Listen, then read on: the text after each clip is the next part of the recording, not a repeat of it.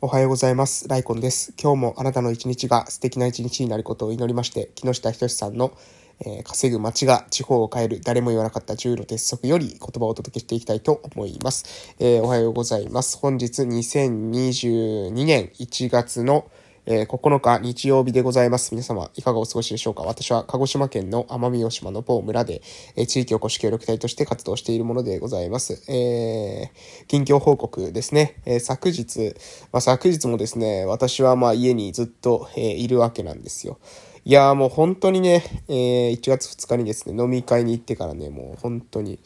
いや、その後、奄美大島爆発的にですね、えー新型コロナのですね、感染者が増えてきたということでね、もうあの、私全然、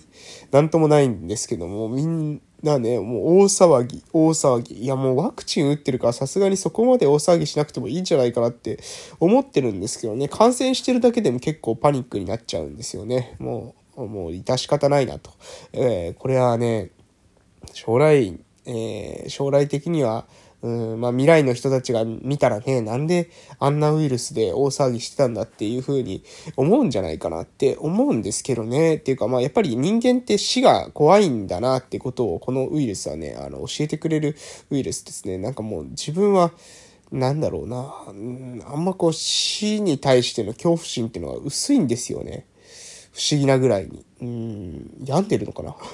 病んではないと思うんですけどね。なんで、なんでしょうね。もう死ぬ時はね、死ぬから仕方ないっていうか、その、死にたいっていう風に積極的に思ってるわけではないんですけど、でも、死ぬでしょって思ってるんですよ、人間って。だってし死ななかった人はいないですからね、死ぬわけなので、もうその死ぬ時っていうのはね、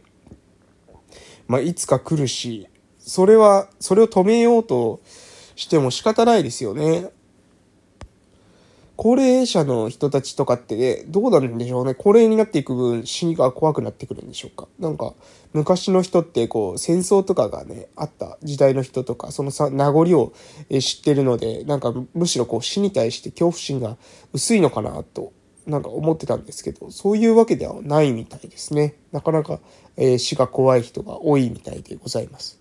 でですね、えー昨日ちょうどですね、えー私たちの村にもね、コロナ感染者の人が出たのかな？なんか多分出たみたいなことをですね、えー防災無線で放送してたんですけどね、あの、正直ですよ、これもうね、語弊を招かない、えーか心配なんですけれども、まあね、正直ですね、コロナウイルスの感染者出て、まあ、あの、全体的にはですよ、その、その一人の人間の人、まあ誰が出たのかわかんないですけど、その人のことを除けば、トータルとしてはですね、プラスなんじゃないかなって私は思います。えーそれなんでかっていうと、なんていうのかな、なんかみんながね、そのもうね、えーなんか何を恐れてるかわからないのに恐れてる状態に入りつつあるんですよね。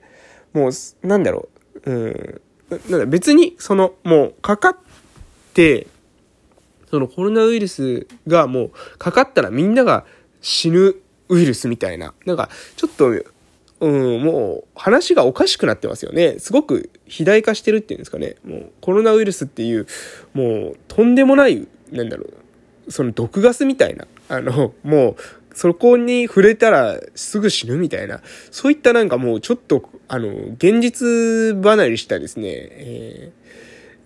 幻想みたいなものをですね、もう抱いてるんですよ。で、これってね、やっぱね、良くないんですよね。それよりはもうむしろ、まあ、実際に目の前で起きて、あ、こういうものなんだっていう等身大にね、えー受け入れられるようになった方がいいんじゃないかなと思いますし、うん。なんだろうな。な、なんでみんながこんなに逆に怖がるのかっていうことが私は不思議です。だってワクチンも打ってるわけですよ。ワクチンも打って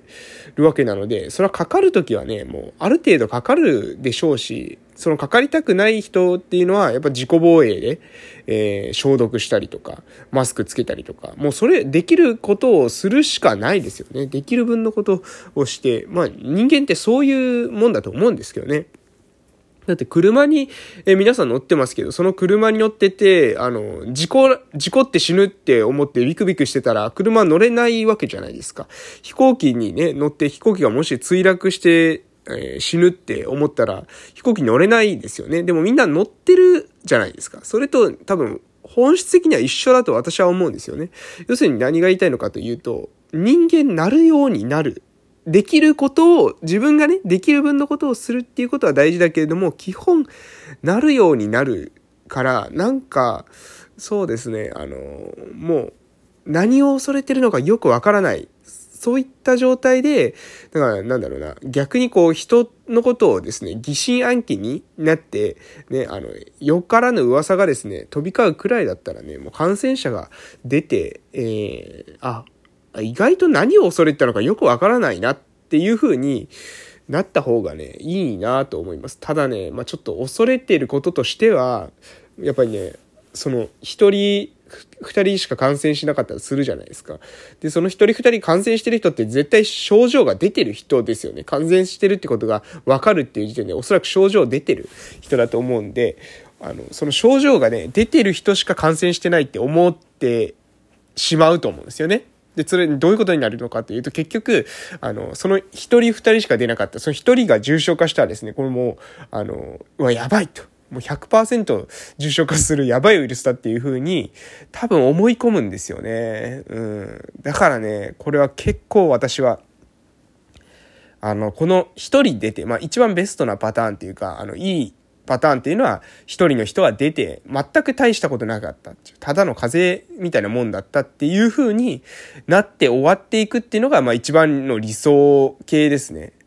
うん。ですけど、まあどうなるんでしょうね。まあそれもなるようにしかならないとは思うんですけど、でもね、トータルですね、あんまりこのウイルスに関して、あの、恐れすぎているワクチンを打ってできることはやってですね、もう自分なりに感染対策を、まあそれぞれできる、自分の、えー、する分して、で、それでかかったら、まあもうそれ仕方ないんじゃないのって思えるようにならないと、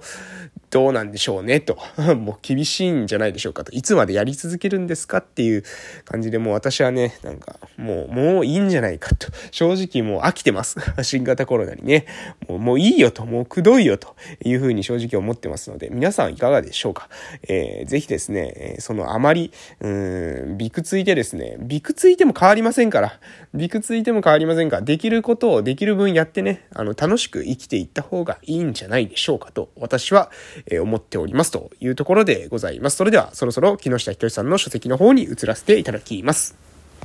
はい、えー、それでは、えー、本日はですね、もう木下ひとしさんの、えー、書籍終わりの方ですね。えー、終わりですので、えー、街を変える10の覚悟ということで、えー、10の覚悟をね、読んでいこうかなと思います。えー、これから事業を共に立ち上げようとする人がマインドセットを変え、覚悟を決めるためにまとめたものです。本書で紹介した10の鉄則と合わせて活用してくださいということで、えこれはですね、読み上げて、で、詳細知りたい方はですね、ぜひ、え稼ぐ街が地方を変える誰も言わなかった10の鉄則、木下仁さんの書籍、NHK 出版新書から、え出てますので、そちらの方をね、手に取っていただけたらいいかなと思います。私はですね、10の、えー、覚悟に関しては、えー、そのですね、タイトルを紹介するまでに留めたいと思います。一つ目、えー、行政に頼らない。二つ目、自ら労働力か資金を出す。三つ目、活動ではなく事業としてやる。四つ目、論理的に考える。五つ目、リスクを負う覚悟を持つ。六つ目、みんな病から脱却する。七つ目、楽しさと利益の両立を。八つ目、入れて回して絞る。九つ目、再投資まで町全体に利益を。あ、再投資で町全体に利益を。そして最後、10個目ですね。10年後を見通せ。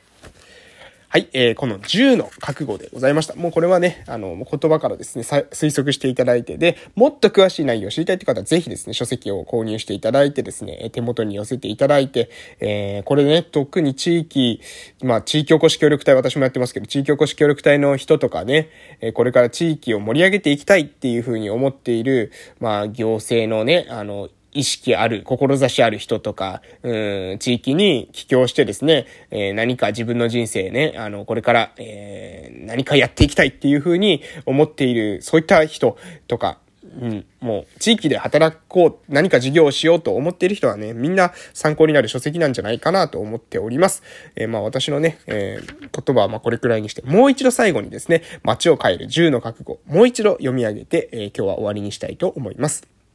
10の覚悟。1、行政に頼らない。2、自ら労働力か資金を出す。3、活動ではなく事業としてやる。